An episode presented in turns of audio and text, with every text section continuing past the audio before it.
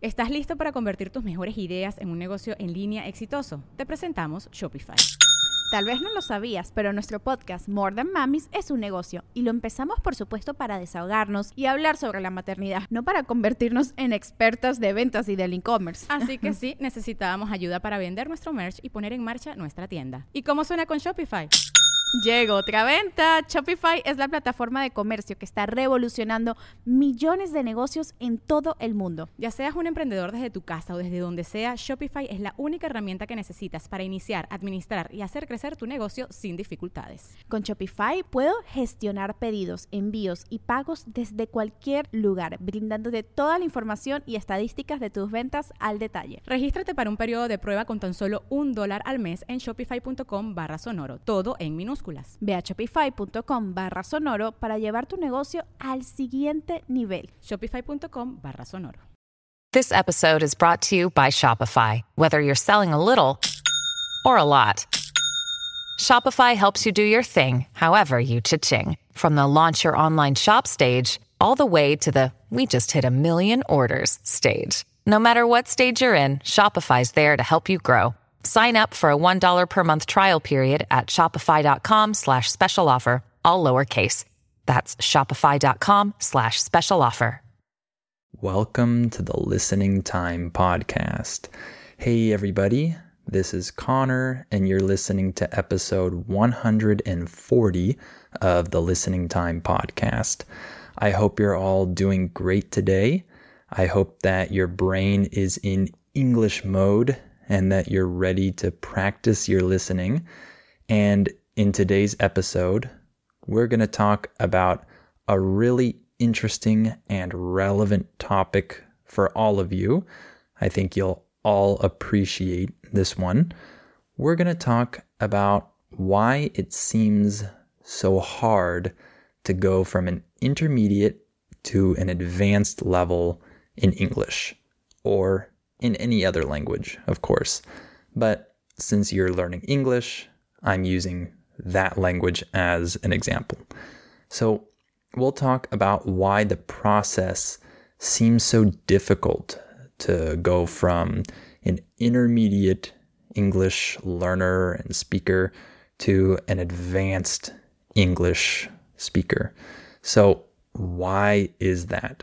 Uh, we're going to talk about that today and I'll offer some suggestions about how to uh, help you out with that process.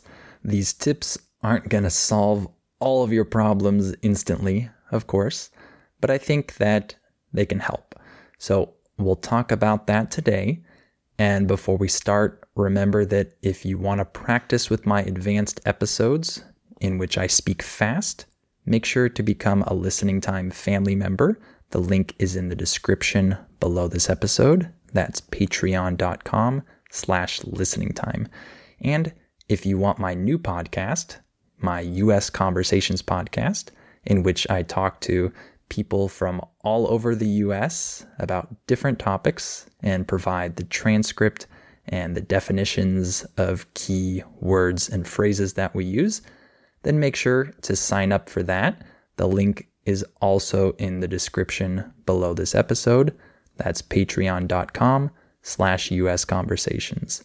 And as always, please share this podcast with your friends and family members, and please give it a five star rating on Spotify or Apple Podcasts and write a review. All right, let's get started. Are your ears ready? You know what time it is. It's listening time.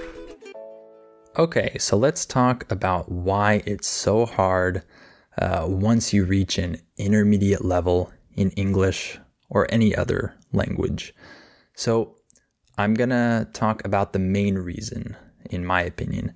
There are multiple reasons, of course, but I wanna focus on the really big one, uh, the one that really um, makes a difference. Uh, in the process when you're a beginner or an intermediate learner.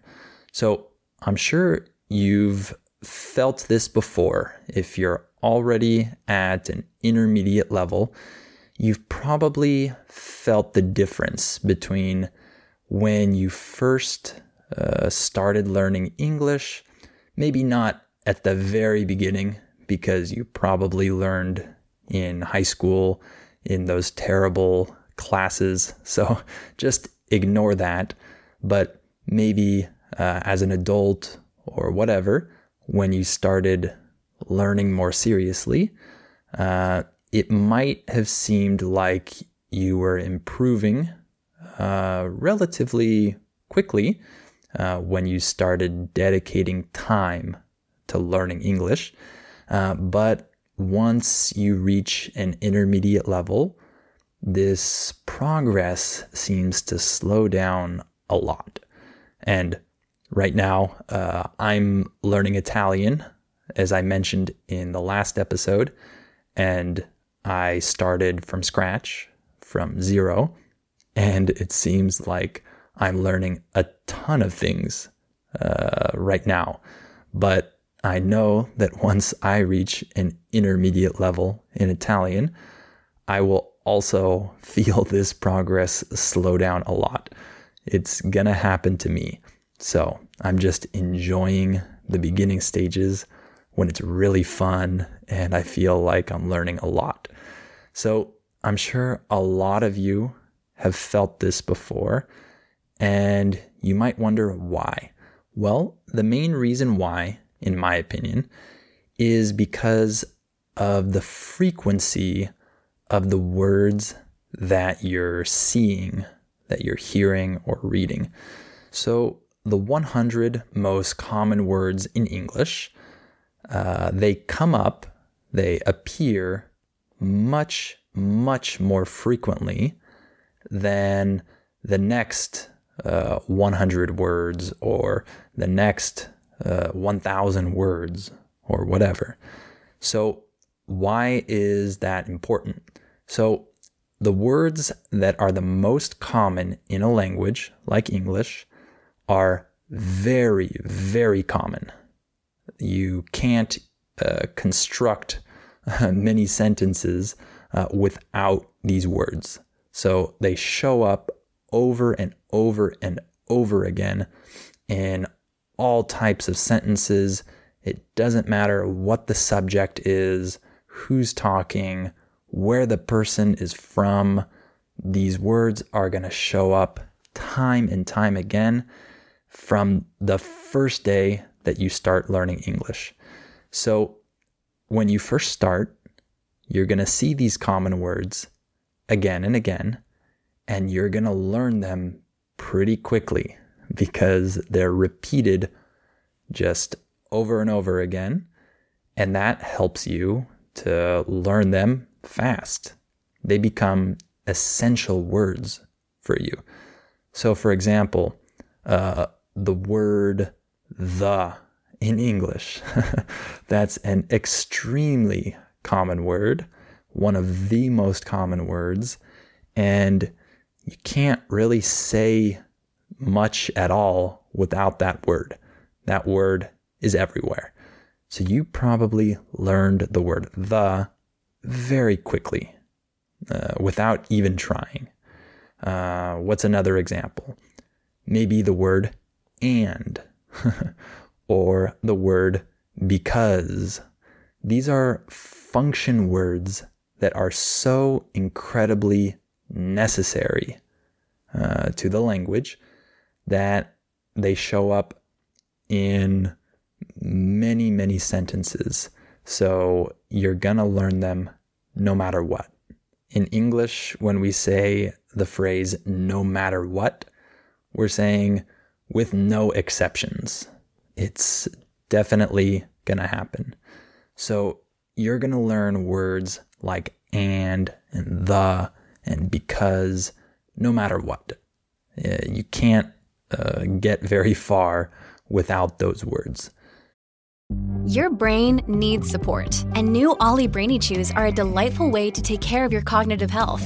Made with scientifically backed ingredients like Thai ginger, L-theanine, and caffeine, Brainy Chews support healthy brain function and help you find your focus, stay chill, or get energized. Be kind to your mind and get these nootropic chews at olly.com. That's O L L Y.com. These statements have not been evaluated by the Food and Drug Administration. This product is not intended to diagnose, treat, cure, or prevent any disease. Another day is here, and you're ready for it. What to wear? Check. Breakfast, lunch, and dinner? Check. Planning for what's next and how to save for it? That's where Bank of America can help. For your financial to dos, Bank of America has experts ready to help get you closer to your goals. Get started at one of our local financial centers or 24-7 in our mobile banking app. Find a location near you at bankofamerica.com slash talk to us. What would you like the power to do? Mobile banking requires downloading the app and is only available for select devices. Message and data rates may apply. Bank of America and a member FDIC. So this is great because when we first start learning a language, uh, these words show up time and time again, and you learn them really quickly, and you quickly go from zero words to 100 words or whatever because uh, you've seen those words so many times. You've gotten so much repetition with those words. So that means that you can go from zero to a high beginner or low intermediate level relatively quickly uh, because you're gonna establish the basics of English pretty quickly as long as you practice, as long as you dedicate some time and energy to this. And you're gonna establish these basics with the foundation of these common words, right? If you have those 100 common words or 200 most common words in English, you're going to have some foundation to build upon. And that's great.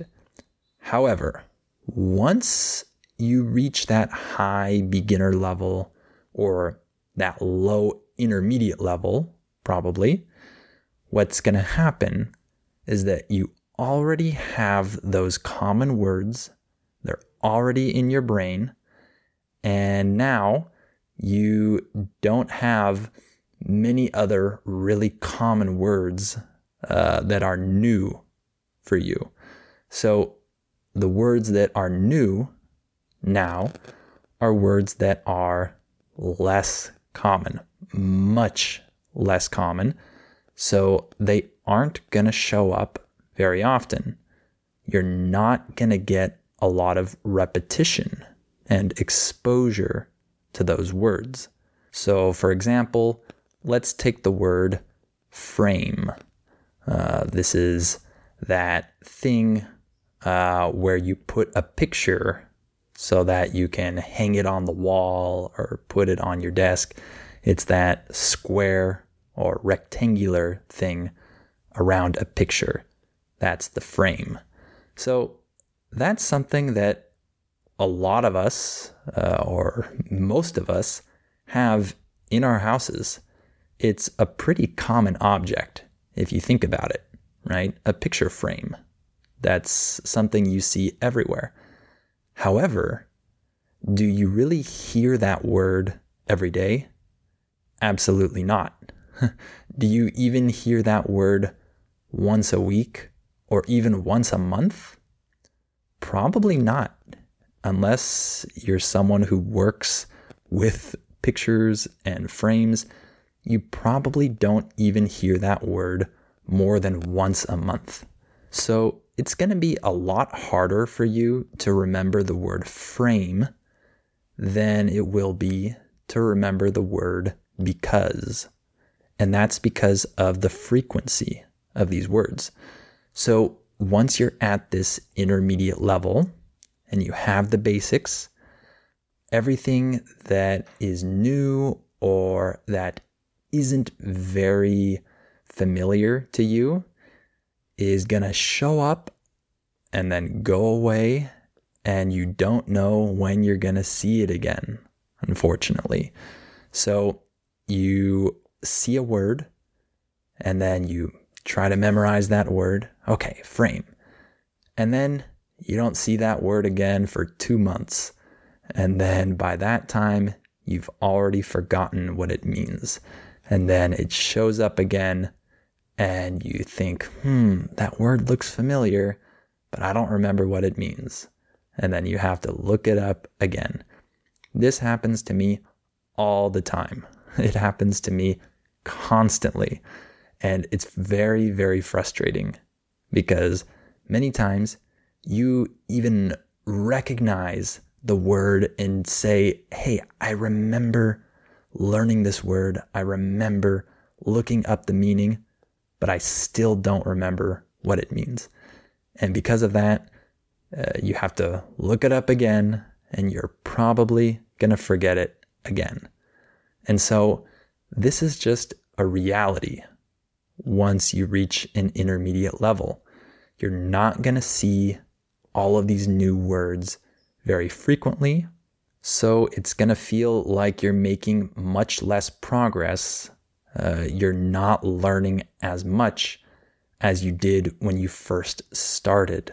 You're not going to understand a lot of things because a lot of words will be said that you don't know well yet. Maybe you've heard them before, but you haven't heard them repeated hundreds or thousands of times like you have with the words and and for and because, etc. So progress is going to seem very slow. And you're going to be improving as long as you keep on practicing because of course you're still solidifying the basics to solidify something means that you establish it with more strength right you'll still be solidifying the basics and you'll still be getting that exposure to new words and phrases but uh, it will be very slow you won't get as much repetition. So it will take you a lot longer to learn these other words. Uh, and it won't seem like you're improving. You are, like I mentioned, but it seems much, much slower. And so that's not very fun, obviously. Uh, but that's kind of the reality of languages. And I've even seen a statistic. I can't verify if it's true or not, but I think if it's not true, it's probably pretty close to the truth. And that is that the 100 most frequent words in English make up 50% of all of what you will read in English. When I use the phrasal verb make up in this context, I'm saying that they comprise, right? Uh, they comprise 50% of all written English. So imagine that. The 100 most frequent words in English will be about 50% of everything that you see uh, when you read and maybe even when you hear people speak English. So that means that all the other thousands and thousands of words in English are only uh, that other 50%. So uh, you can see how uh, infrequent those other words are going to be when you're learning English, right? So that statistic just shows the reality of a word frequency and why that makes it so hard once you've reached an intermediate level. When you need mealtime inspiration, it's worth shopping Kroger, where you'll find over 30,000 mouthwatering choices that excite your inner foodie. And no matter what tasty choice you make, you'll enjoy our everyday low prices, plus extra ways to save, like digital coupons worth over $600 each week. You can also save up to $1 off per gallon at the pump with fuel points. More savings and more inspiring flavors make shopping Kroger worth it every time. Kroger, fresh for everyone. Fuel restrictions apply. But what can you do to not solve this, but to help you out with this process? Uh, if you're already at a lower intermediate level and you feel like progress is slow, what can you do? Well, I thought of four things uh, that you can do. The first one is the one that's uh, not the most interesting or fun, and that is simply to dedicate more time uh, to your language learning, uh, primarily uh, listening and reading and having conversations. So I thought of this because I have a student uh, who might be listening to this episode. I don't know.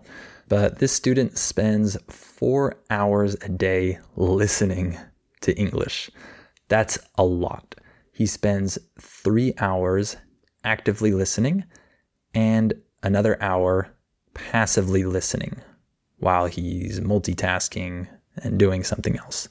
So, the simple fact that he is listening so much gives him enough repetition to hear the less frequent words more often.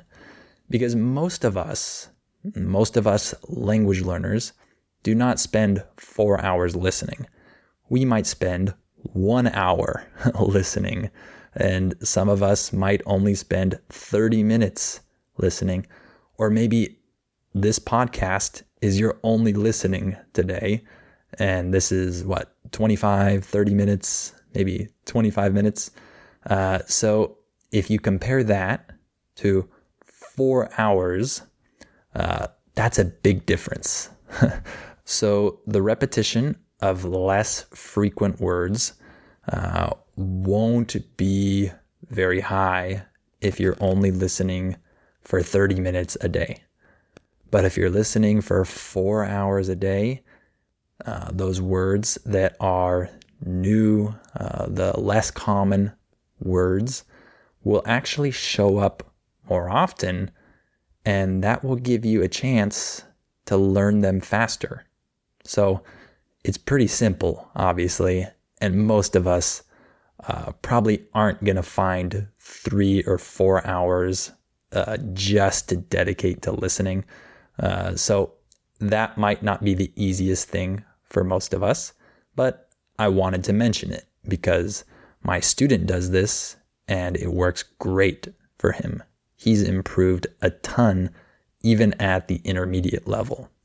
So, another way, uh, another thing that can help you with this process is to use spaced repetition. So, there are many tools available uh, online, and a lot of them are free, that are designed to help you uh, study words or whatever, phrases, sentences, or things from other subjects, not just language learning. Um, they help you um, practice memorizing these things, and then they will show you a certain word when you're probably about to forget it. So these spaced repetition apps uh, and websites are designed to help you get really good repetition of new words and you can put in your new words or new phrases uh, and they will show these uh, flashcards to you and you can practice with them. And uh, they will show you the same word at the uh, optimal time, the perfect time before you're going to forget it or right when you're forgetting that word. And this is a very scientific approach based on uh, how we forget things. So, apps and websites like Anki a N K I. This is a fantastic tool that you can use uh, to help you out with that. Of course, it's going to require some effort. You have to input words uh, that you want to remember, that you want to learn. You're going to have to take some time to do that and to study these words. But it's a way that you can get more repetition of new words that you want to learn. So that's another thing you can do. And the third thing you can do is to use normal repetition methods, uh, like what I always propose uh, that you do with this podcast or any other content that you consume, um, that you listen multiple times to the same episode or the same content. right? So you can listen to this episode three times, or four times, or five times. and when you do that, uh, you're going to get a lot of repetition of words and phrases that you're unfamiliar with or that you're not quite comfortable with. So if you listen to this episode five times, then one of the new words that I used here is gonna replay five times uh, into your ears. And that's much more powerful than if you only hear it one time. So that's pretty obvious, right? So that's something pretty easy that you can do. And I have one other tip that I think will really help you. It's something that I incorporate into my language learning, and that is that I spend periods of time listening to content about the same subject. So, for example, I might spend uh, a full month listening to content specifically about, uh, let's say, online business, right? And I listen to multiple uh, podcasts and watch multiple different YouTube channels uh, that are all about this same subject.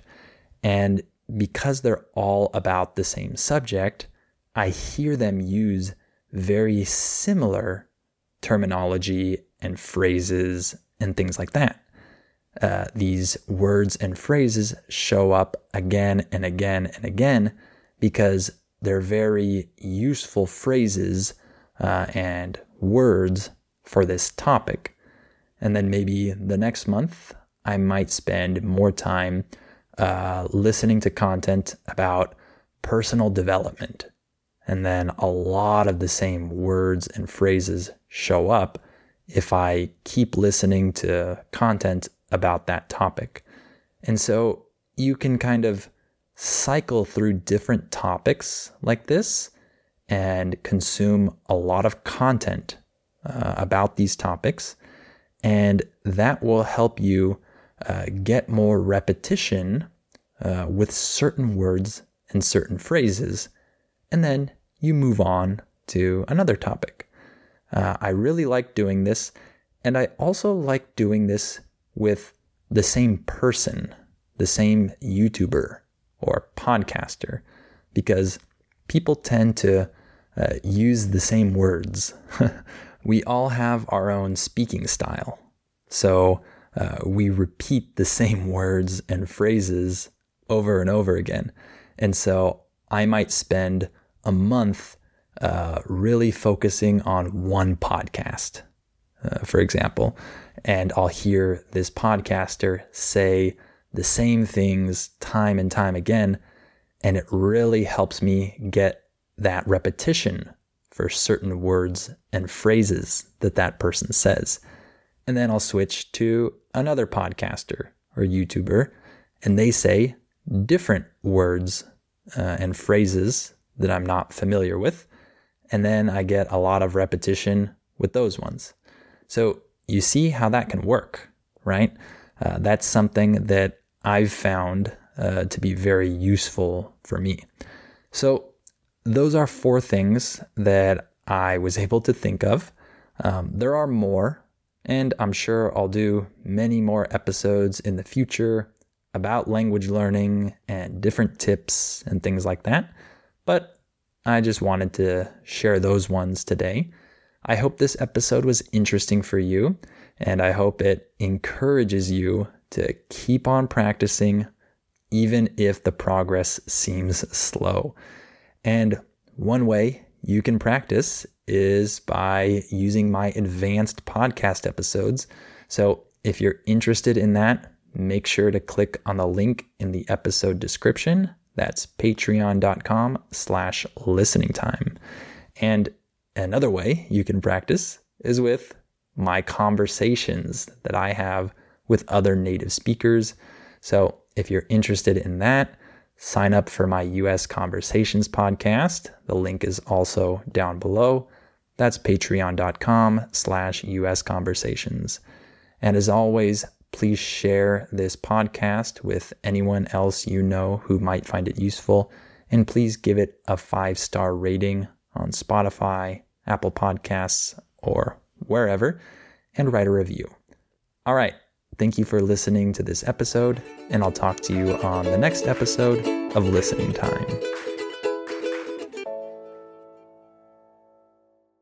Before we continue, let me tell you about our sponsor, Rosetta Stone. As you all know, learning a language is challenging. Well, Rosetta Stone is a great tool that can help you with this challenge so you can improve your English or learn any of the other 25 languages that it offers. Rosetta Stone has helped millions of people learn foreign languages over the last 30 years. The idea behind Rosetta Stone is to provide you with a more natural and intuitive language learning method compared to other types of courses. Instead of focusing on tests, drills, or boring memorization, Rosetta Stone helps you develop your language skills naturally using interesting stories, dialogues, and visuals. In this way, you'll learn the language a little more like a child learns their first language, not just by memorizing things, but through engaging exposure to the language. Rosetta Stone is also convenient to use because of the flexibility of its lessons. They're full of helpful content, but they're also pretty short and you can do them whenever you have the time. This will help you work them into your schedule more easily. And one other cool feature that Rosetta Stone has is its speech recognition tool called TruAccent. It can detect the differences between your pronunciation and a native speaker's pronunciation, so it can give you feedback on how you're pronouncing words and help you improve. As you can see, Rosetta Stone is a language learning tool with a ton of value. Don't put off learning that language. There's no better time than right now to get started. For a very limited time, Listening Time listeners can get Rosetta Stone's lifetime membership for 50% off. That's 50% off unlimited access to 25 language courses for the rest of your life. Redeem your 50% off at rosettastone.com slash listening time today.